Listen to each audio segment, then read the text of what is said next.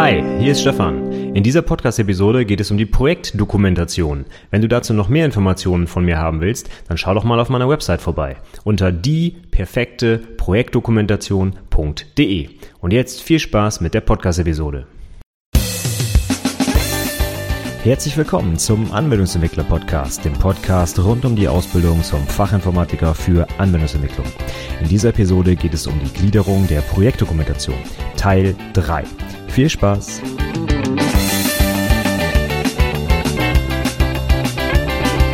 Hallo und herzlich willkommen zur 29. Episode des Anwendungsentwickler Podcasts.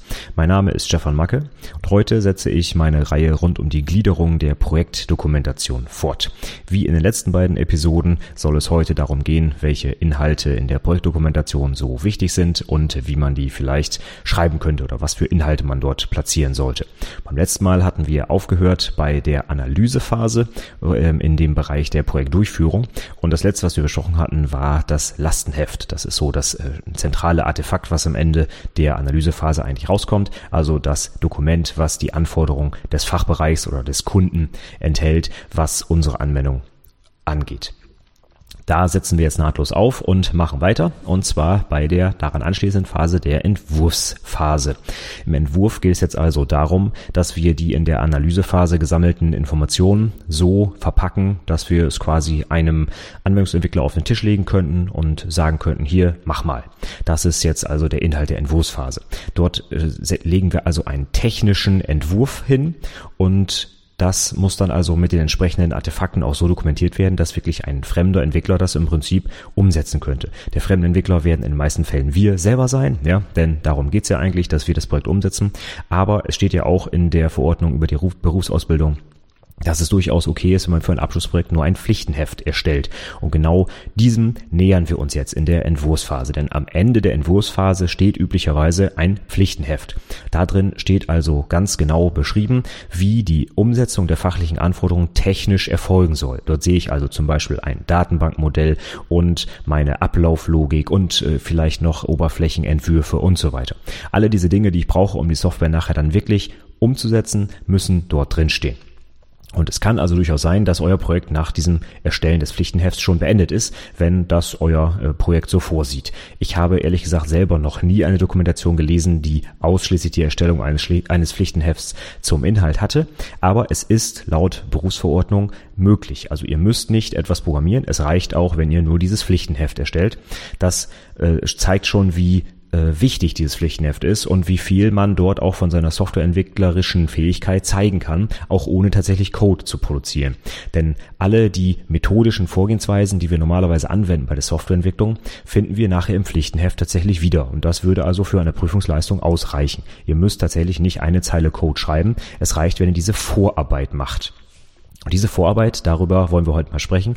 In der Entwurfsphase gibt es dann die verschiedensten Sachen, die man dort platzieren kann und die natürlich auch sehr gut äh, benotet werden können durch die Prüfer. Deswegen gehen wir das heute mal durch. Fangen wir vielleicht mit dem ersten Punkt an in der Entwurfsphase. Ich würde mich als erstes mal entscheiden für eine Plattform und die Technologien, die ich einsetzen möchte, um das Projekt umzusetzen. Was ist damit gemeint? Nun ja, Plattform kann man sich vorstellen, soll das Ganze vielleicht als Web-Anwendung laufen oder als App oder als Windows oder als Linux-Anwendung oder was auch immer. Das ist ja heutzutage schon ein wichtiger Unterschied, auf welche Plattform ich meine Software laufen lasse. Zum Beispiel werden natürlich an eine App ganz andere Anforderungen gestellt wie an eine Web-Anwendung. Bei einer Web-Anwendung muss ich zum Beispiel sehr intensiv testen, dass sie in allen möglichen Browsern funktioniert. Bei einer App muss ich vielleicht dafür sorgen, dass sie auf der einen Plattform, für die ich sie äh, programmiere, vernünftig funktioniert. Oder ich habe vielleicht sogar den Anspruch, dass dass ich plattformübergreifend App entwickeln will mit entsprechenden Frameworks wie zum Beispiel Apache Cordova oder sowas, ja. Und das sind natürlich äh, ganz andere Anforderungen, die dann an diese äh, Anwendung gestellt wird, je nachdem, welche Plattform sie denn bedienen soll. Von daher ist es also wichtig, dass man von Anfang an gleich begründet und auch schildert, welche Plattform man wählt und warum das so ist. Es reicht also nicht einfach zu sagen, ja, wir machen eine Webanwendung, weil wir das im Haus immer so machen, sondern man muss natürlich auch begründen, warum man das zum Beispiel macht. Und es sprechen ja gewichtige Gründe für oder gegen eine Web, eine Desktop, eine App-Anwendung, wie auch immer. Das muss man dann allerdings in seiner Dokumentation auch vernünftig erläutern, warum das so ist. Das kann ich als Prüfer nicht wissen. Und ich möchte natürlich auch sehen, wenn ihr tatsächlich äh, ein anderes Projekt später umsetzt, dass ihr euch auch vernünftig entscheiden könnt für eine bestimmte Plattform und die vielleicht einem Kunden auch verkaufen könnt und auch begründen könnt, warum das denn vorteilhaft ist. Klassiker für so eine Webanwendung ist halt, ich muss auf den Clients äh, meiner Sachbearbeiter oder meiner Kunden nichts installieren. Die müssen einfach nur einen Browser aufmachen, auf die Website gehen, bumm, läuft. Der Nachteil ist vielleicht, dass ich bestimmte grafische Features nicht nutzen kann, weil der Browser mir das nicht anbietet. Wenn ich zum Beispiel irgendeine hochperformante Grafikanwendung programmieren will, dann äh, geht das vielleicht nicht, wenn die im Browser läuft, ja, weil zum Beispiel mit JavaScript und HTML das gar nicht umsetzbar ist.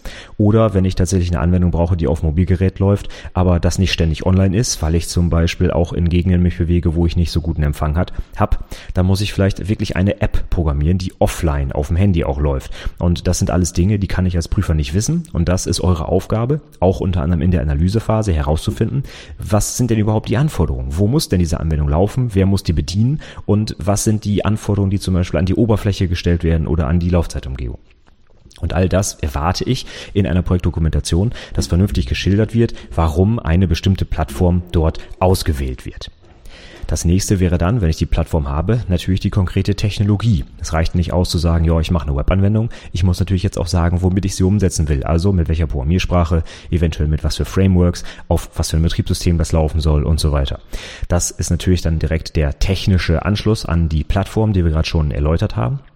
Das reicht nicht aus, wie gesagt. Ich muss also mindestens mal begründen, warum ich mich jetzt zum Beispiel für diese eine spezielle Programmiersprache entschieden habe.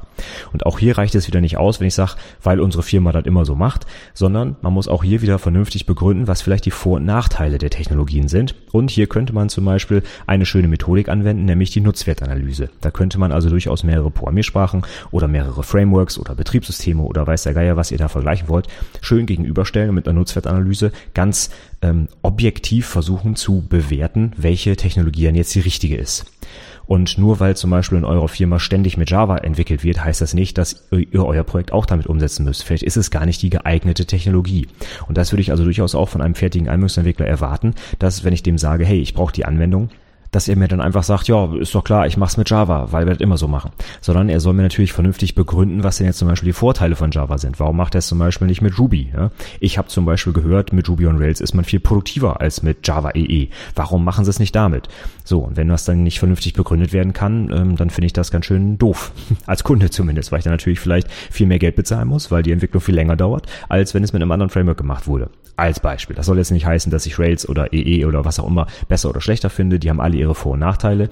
Wichtig ist, dass für euer konkretes Projekt gut begründet ist, warum ihr genau diese Technologie ausgewählt habt.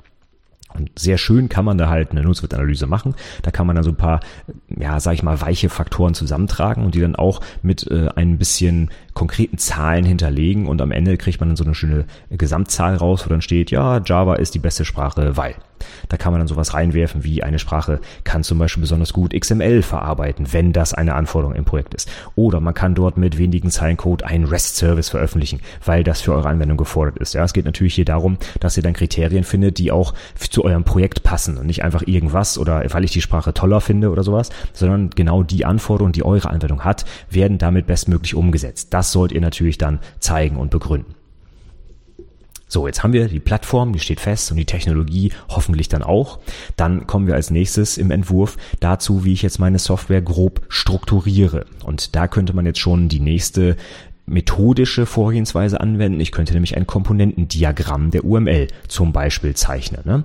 Und das Ganze geht jetzt in Richtung der Architektur meiner Anwendung. Also bevor ich anfange und im Detail irgendwelche Kleinigkeiten plane, sollte ich als allererstes mal überlegen, wie ist denn meine Anwendung grob aufgebaut? Also wie sieht die Architektur aus, beziehungsweise wie sehen die Komponenten aus? Also ich benutze das jetzt mal so ein bisschen gleichbedeutend. Denn sind wir ganz ehrlich, beim zweiwöchigen Projekt, da wird jetzt nicht eine riesengroße, neue, tolle Architektur entstehen, sondern man wird sich sehr wahrscheinlich an ähm, Architekturen orientieren, die es in der Praxis auch gibt und die sich auch etabliert haben. Zum Beispiel im Webumfeld ist sehr wahrscheinlich die MVC-Architektur die geeignetste, weil alle Frameworks es heutzutage anbieten und weil es eigentlich Quatsch ist, sich da irgendwas eigenes auszudenken. Trotzdem sollten wir, bevor wir jetzt mit der konkreten Implementierung oder auch der Planung der Implementierung weitermachen, erstmal überlegen, wie ist denn unsere Software überhaupt strukturiert? Wenn wir MVC machen, was gehört denn zum M, zum Model, zum V, zum View und zum C-Controller. Welche Komponenten muss es da geben? Also welche Models müsste ich denn überhaupt anlegen? Worum geht's denn überhaupt in meiner Anwendung und so weiter?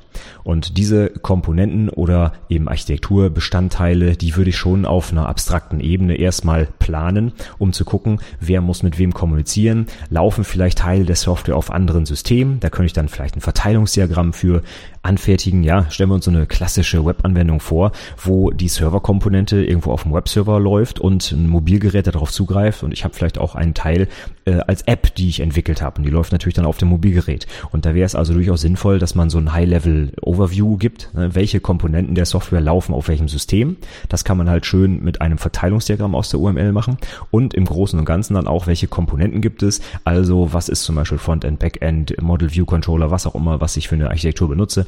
Alle diese Dinge sollte ich natürlich erstmal grob planen, damit ich dann als nächstes überlegen kann, wie ich die einzelnen Komponenten umsetze und vielleicht auch in welcher Reihenfolge ich die umsetze, weil es dort Abhängigkeiten gibt. Ja, es ist vielleicht nicht sinnvoll, mit dem View anzufangen, wenn ich noch gar keine Daten habe, die ich anzeigen kann, zum Beispiel. Kann auch genau umgekehrt sein. War jetzt wirklich nur ein Beispiel. Ja? Manchmal ist es durchaus sinnvoll, erst mit dem View anzufangen und danach die Daten zu implementieren. Es kommt ganz auf das Projekt an. Nur ihr sollt zeigen, dass ihr euch darüber Gedanken gemacht habt, wie ihr sinnvoll, sage ich mal, top to bottom die Software entwickelt. Das wäre so mein empfohlenes Vorgehen für ein zweiwöchiges Projekt. Ich denke, das ist ganz sinnvoll und das kann man auch gut im Voraus planen, welche Komponenten es denn geben soll und wie man die dann im Detail weiter implementiert. Das sind dann eben die nächsten Schritte. So, wenn das jetzt feststeht, wenn ich weiß, welche Komponenten es gibt und wie die so in einer Architektur angeordnet sein sollen, dann können wir uns als nächstes vielleicht Gedanken machen über ein Datenmodell. Falls euer Projekt natürlich ein Datenmodell beinhaltet. Das muss nicht sein, ja, aber in vielen Projekten ist das so, weil ich ganz häufig halt irgendwie eine datenbankgestützte Anwendung habe. Und da ist das Datenmodell Dreh- und Angelpunkt, auf dem die ganzen nächsten Komponenten dann aufsetzen. Von daher würde ich als nächstes überlegen, wie ich das Datenmodell definiere. Da kann man natürlich auch wieder aus dem Vollen schöpfen, was die Methodik angeht. Ich kann dort ein ER-Modell zeichnen, ich kann dort ein Tabellenmodell anlegen oder wenn ihr mit einer anderen Datenbank arbeitet, wenn man heute ein bisschen modernere Form vielleicht wählt und, sage ich mal, eine Graphendatenbank verwendet, dann kann man vielleicht ein schönes Graphenmodell zeichnen oder was auch immer, ja. Aber diese Dinge kann man wunderbar visualisieren und das sind schon mal ganz zentrale Bestandteile einer jeden Projektdokumentation, auf die ich immer schaue. Gibt es ein Datenmodell und wenn ja, wie wurde das modelliert und wie wurde das dokumentiert vor allem?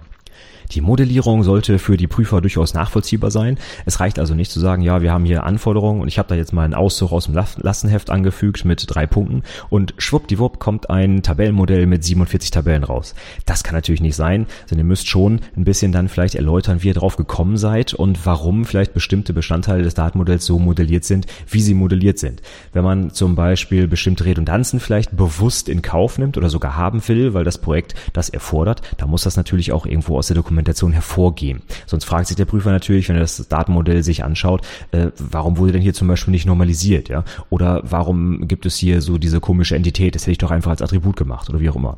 Solche Fragen sollte sich der Prüfer natürlich besser nicht stellen, sondern alle diese Fragen solltet ihr in eurer Dokumentation beantworten. Ihr solltet also durchaus beim Datenmodell etwas mehr im Zweifel dokumentieren, damit es auf jeden Fall nachvollziehbar ist, was ihr da gemacht habt als ähm, ja die Sachen wegzulassen und zu denken, ach ja, da wird der Prüfer sich wohl selber erarbeiten können.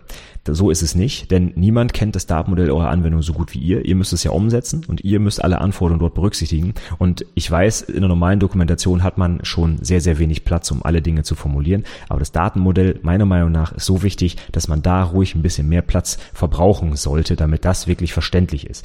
Denn sonst werden teilweise später andere Dinge, die ihr implementiert habt, bestimmte Algorithmen oder sowas gar nicht deutlich, weil man nicht weiß, wie das Datenmodell dahinter aussieht oder wie man darauf gekommen ist.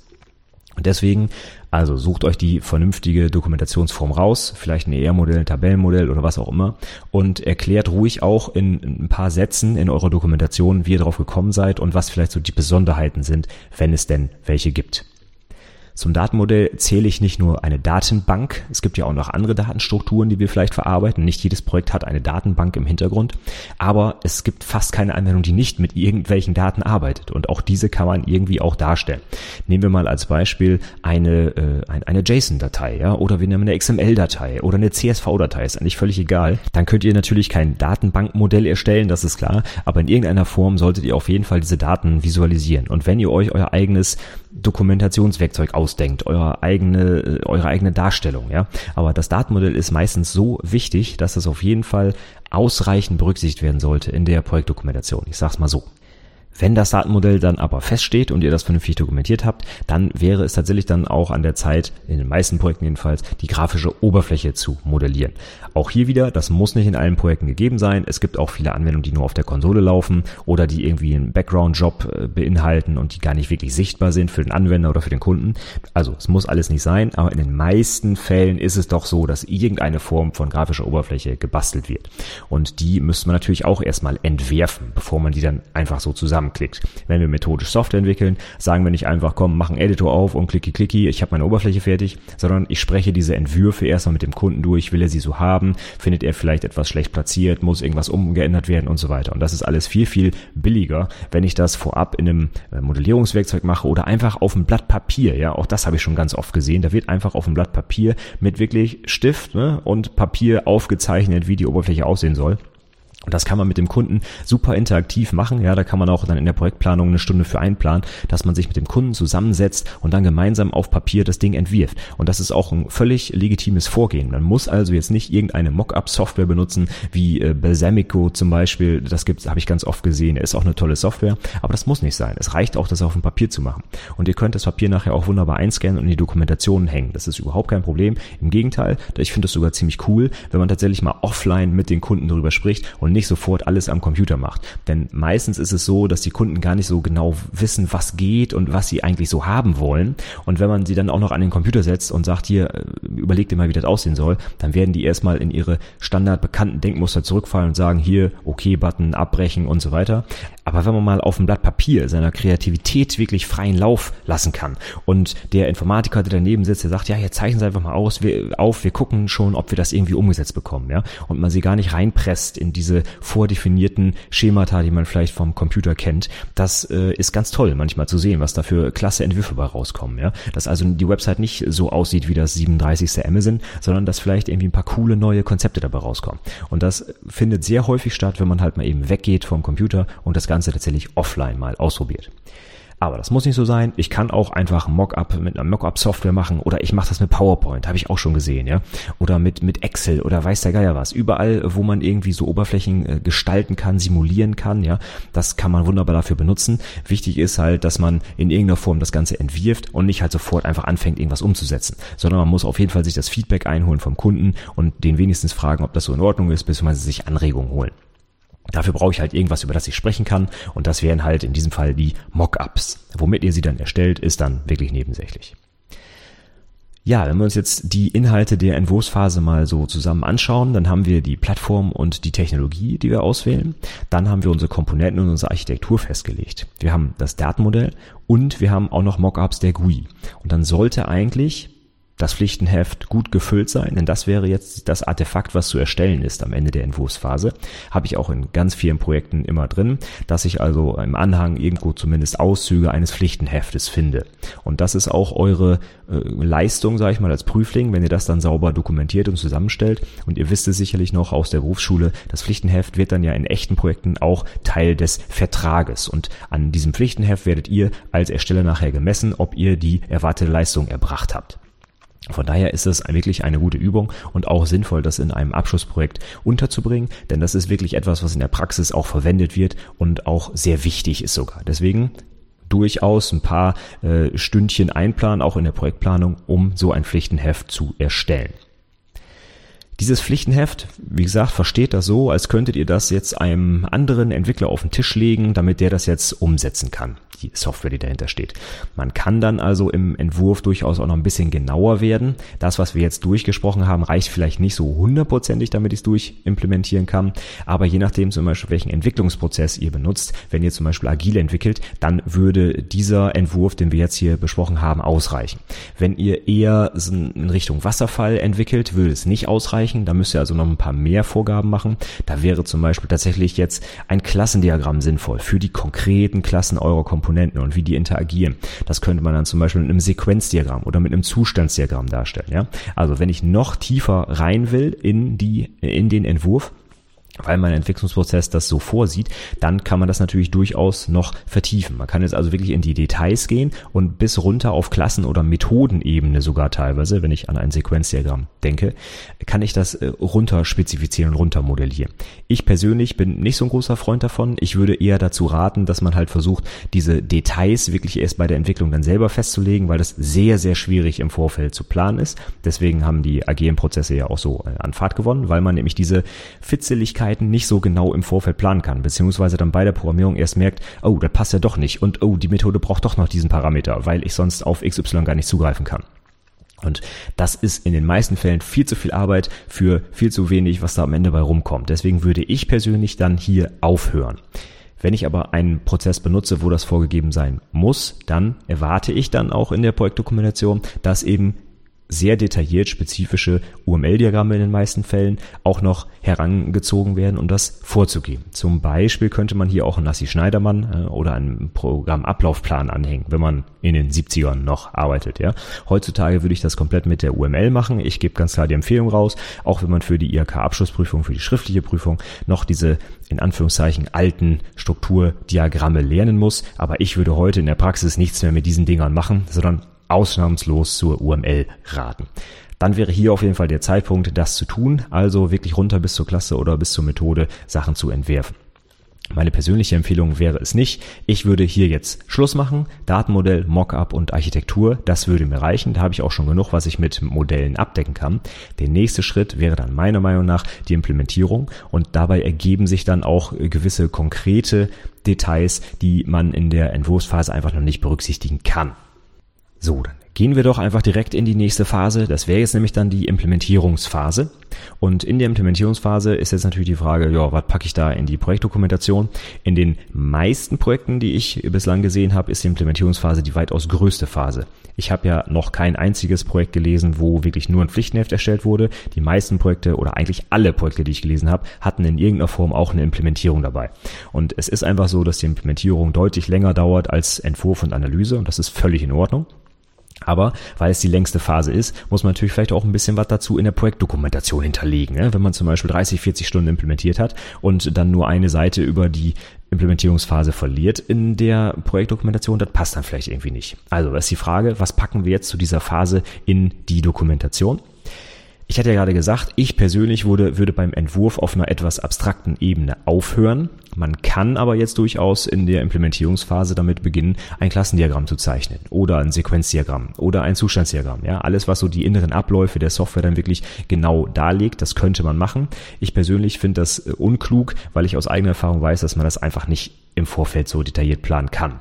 Ich persönlich empfehle dann immer dazu, dass man anfängt zu entwickeln, aber methodisch entwickelt, also zum Beispiel mit Test-Driven Development, dass ich also durch meine Tests getrieben die Software entwickle und sich dadurch auch automatisch ein vernünftiger Entwurf, also im, im Sinne einer äh, vernünftigen Architektur oder einer äh, Strukturierung meiner, meiner Klassen, meiner Methoden ergibt und das kann ich dann im Nachhinein dokumentieren. Also so ziemlich alle Entwicklungsumgebungen, die ich kenne, haben heute die Möglichkeit, aus bestehendem Source Code irgendwie ein Klassendiagramm zu basteln. Ja, da gebt ihr den Source Code rein, da kommt ein Klassendiagramm raus. Da zieht ihr noch ein paar Striche gerade und dann habt ihr eine wunderbare Dokumentation. Das wäre also das Mindeste, was ich für so eine Implementierungsphase erwarten würde. Egal, ob ihr es im Vorfeld erstellt oder zur Dokumentation im Nachhinein. Ein Klassendiagramm gehört zumindest, wenn ihr mit einer objektorientierten Software entwickelt, was in 90 Prozent der Fälle so ist gehört für mich auf jeden Fall in die Projektdokumentation, damit ich mir auch einen Überblick machen kann, was ihr denn wirklich konkret gebaut habt, wie die Methoden heißen, welche Parameter die kriegen und so weiter. Da ist es für mich als Prüfer natürlich ganz interessant, da kann ich schön dran sehen, ob ihr in meinen Augen qualitative Software entwickelt oder nicht. Wenn ich zum Beispiel ganz wenige große Methoden sehe mit jeweils zehn Parametern, dann weiß ich, hm, ist vielleicht nicht so schön. Wenn ich ganz, ganz viele Klassen mit kurzen Methoden sehe, mit wenig Parametern, weiß ich, oh, das ist vielleicht ein bisschen besser. Wenn ich dazu auch noch ein paar Testklassen sehe, da weiß ich schon, oh, das sieht gut aus. Da wurde auch auf die Qualitätssicherung geachtet. Und das kann ich wunderbar sehen, wenn ich euer äh, Klassendiagramm halt in der Übersicht sehe. Nun ist es so, in den meisten Dokumentationen werden nicht komplette Klassendiagramme gezeigt und das ist auch völlig in Ordnung. Ich will zum Beispiel nicht alle Klassen der Frameworks sehen, die ihr da vielleicht benutzt habt oder irgendwelche geerbten Methoden, die ihr überschreiben musstet, damit das dann äh, mit der Datenbank funktioniert oder wie auch immer. Das ist alles völlig irrelevant. Was mich natürlich interessiert ist, was habt ihr gemacht? Ich will also kein Klassendiagramm des gesamten Systems inklusive Framework, sondern ich will eine Übersicht der Implementierungen, die ihr selber gebaut habt, also eure Klassen, die sollten hier im Fokus stehen. Gerade wenn man überlegt, dass so ein Klassendiagramm sehr schnell auch sehr groß wird und man teilweise sogar nur Auszüge zeigen kann, weil es sonst einfach nicht mehr in die Doku passt und sonst nichts mehr lesen kann, dann legt den Fokus bitte auf die interessanten Sachen und insbesondere auf die, die ihr selber gemacht habt. Ich will zum Beispiel kein Klassendiagramm sehen, wo mein Datenmodell drin ist mit äh, 17 Klassen, die alle nur Getter- und Setter-Methoden haben. Das interessiert wirklich keinen Menschen. Stattdessen will ich doch die Kernklassen sehen, die eure Logik beinhalten, ja. Wenn das, wenn ihr zum Beispiel MVC benutzt, sind tatsächlich die Modelklassen durchaus interessant, aber dann lasst doch bitte zum Beispiel die Getter und Setter weg und packt lieber die Implementierung äh, ins Diagramm, die ihr auch selber wirklich äh, gebaut habt, wo auch wirklich Logik drin steckt. Ja, es ist wirklich äh, sowas von uninteressant, wenn ich ganz viele Modelklassen sehe, wo einfach, wo ich weiß, ah, die kann ich auf Knopfdruck auch generieren lassen. Ne? So Getter, Setter, ne? das ist ein Rechtsklick in Eclipse, dann habe ich das Ding fertig. Das brauche ich auch nicht in meinem Diagramm. Das verwirrt mich nur. Das trägt auch nicht dazu bei, dass ich eine tolle Dokumentation habe, sondern das ist einfach ablenkend und äh, bietet keinen Mehrwert. Also das würde ich auf keinen Fall in so ein Klassendiagramm reinpacken. Stattdessen würde ich schauen, dass halt mein Klassendiagramm auf einen Blick die wichtigsten Komponenten meiner Software darstellt und dass ich als Prüfer sofort sehen kann, kann, was ihr gebaut habt, wie vielleicht die Zusammenhänge sind und dass ich ein bisschen auch die Komplexität einschätzen kann. Das wäre das Ziel für so ein Klassendiagramm. Abhängig von dem Entwicklungsprozess, den ihr benutzt habt, ist also überhaupt kein Problem, wenn ihr sagt, ich habe testgetrieben entwickelt, meine konkreten Klassen und die Methoden und so weiter haben sich erst bei der Implementierung ergeben, aber ich habe im Anschluss, als alles fertig war, ein Klassendiagramm erzeugt. Das ist völlig in Ordnung, ja. Das andere Vorgehen wäre genauso in Ordnung. Wenn ich sage, ich habe ein grobes Klassendiagramm erstellt, vielleicht mit meinen Klassen, wie die heißen sollen und den groben Methoden und ich habe mich dann daran orientiert, um das Ganze umzusetzen. Auch das ist völlig okay, ja. Es kommt halt, wie gesagt, auf euren Entwicklungsprozess an. Es muss nur in der Dokumentation dazu passen, zu dem, was ihr halt äh, vorher gesagt habt. Wenn ihr jetzt also sagt, ja, ich entwickle testgetrieben, aber ich habe, bevor ich angefangen bin, schon mal ein komplettes Klassendiagramm inklusive aller Methoden fertig, das passt nicht zusammen. Dann habt ihr noch für die Dokumentation einige weitere Artefakte, die ihr aus der Implementierungsphase mitnehmen könnt, auf jeden Fall. Denken wir an etwas komplexere Zusammenhänge vielleicht, wenn ihr ähm, bestimmte Algorithmen dokumentieren wollt, die besonders clever sind oder ähm, wo ihr besonders stolz drauf seid oder der zentrale Angelpunkt eures Projektes ist zum Beispiel, ja. Dann kann man die schön auch mit der UML darstellen. Zum Beispiel könntet ihr ein Aktivitätsdiagramm zeichnen. Das ist eher ungewöhnlich, aber ihr könntet vielleicht ein Sequenzdiagramm noch zeichnen, um das Zusammenspiel der einzelnen Objekte untereinander darzustellen erstellen. Oder ihr könntet, wenn ihr ähm, mit einem Zustandsautomaten zum Beispiel arbeitet, ein Zustandsdiagramm zeichnen. Auch das sind absolut gängige Dokumentationswerkzeuge für äh, bestimmte, äh, in diesem Fall Methoden oder Algorithmen. Ich würde es hier aber nicht übertreiben. Ja, es geht also nicht darum, dass ihr für jede eure Methode, die ihr geschrieben habt, so ein Ding zeichnet. Ja, das ist viel zu aufwendig. Das bringt auch in der Praxis nichts. Ja, diese Diagramme müssen ja jedes Mal angepasst werden, wenn sich irgendwas am Ablauf ändert und das ist natürlich völlig utopisch. Das macht in der Praxis niemand. Also wenn ihr solche Sachen zeigt, dann würde ich wirklich wirklich dafür sorgen, dass das wirklich auch nur die Algorithmen betrifft, die vielleicht von zentraler Bedeutung sind, wo es auch wichtig ist, dass man als sage ich mal, als jemand, der das Programm nachher wartet oder verstehen muss, dass der nicht in den Code gucken muss, sondern dass der mal eben schnell sich so ein Diagramm anzeigen kann. Das wäre dann sinnvoll, aber ehrlich gesagt, in den Praxisprojekten, die ich kenne, habe ich sowas noch nie gemacht, weil es einfach unnötig ist. Im Zweifel gucke ich persönlich eher in den Code, weil ich da sofort sehen kann, was wirklich passiert, als auf irgendein Diagramm, wo ja, irgendwer was gezeichnet hat, was vielleicht schon veraltet ist oder wo er irgendwie was falsch dargestellt hat oder wie auch immer. Ich würde nur den Code gucken. Aber ihr müsst jetzt ja gucken, ihr sollt euer, Dokum äh, euer Projekt hier dokumentieren und auch den Prüfern was an die Hand geben, was sie bewerten sollen. Und wenn ihr jetzt einen besonders interessanten Algorithmus drin habt, der, wo ihr lange vielleicht für gebraucht habt oder der wirklich was Besonderes für euer Projekt ist, dann spricht nichts dagegen, diesen einen Algorithmus mal zu Dokumentationszwecken zu visualisieren. Und da könnt ihr ja nochmal zeigen, dass ihr auch dieses Werkzeug der UML HTML beherrscht und das wird sicherlich dann auch ein Pluspunkt sein. Außerdem ein weiteres Artefakt, was ihr aus der Implementierungsphase mitnehmt. Das Wichtigste, was an Artefakt aus der Implementierung rausplumpst, ist natürlich euer Code. Ja? Und auch der Code gehört auf jeden Fall in die Projektdokumentation. Allerdings nicht der gesamte Code und auch nicht unwichtiger, uninteressanter Code, der voll ist mit Getter und Setter. Ich glaube, ich hatte es schon in mehreren Folgen erwähnt und auch in einigen Blogbeiträgen immer schon wieder. Es gibt nichts Schlimmeres, als wenn ich die Dokumentation aufschlage und sehe, oh, 40 Seiten, 20 davon sind Quelltext. Dann weiß ich schon, okay, das ist Schrott. Denn in den meisten Fällen fehlt da, wo der Code ist, sowas wie Methodik. Irgendwas mit äh, Diagrammen oder methodischer Vorgehensweise. Wenn ich sowas sehe und ich schlage das auf, dann weiß ich auch meistens, dass diese 20 Seiten Code der gesamte Code sind und auch nichts vergessen wurde. Und dann weiß ich auch, okay, der Umfang ist auch schon wieder sehr fragwürdig. Also bitte klatscht nicht euren ganzen Code einfach dumm an die Doku dran sondern sucht euch interessante Quelltextausschnitte.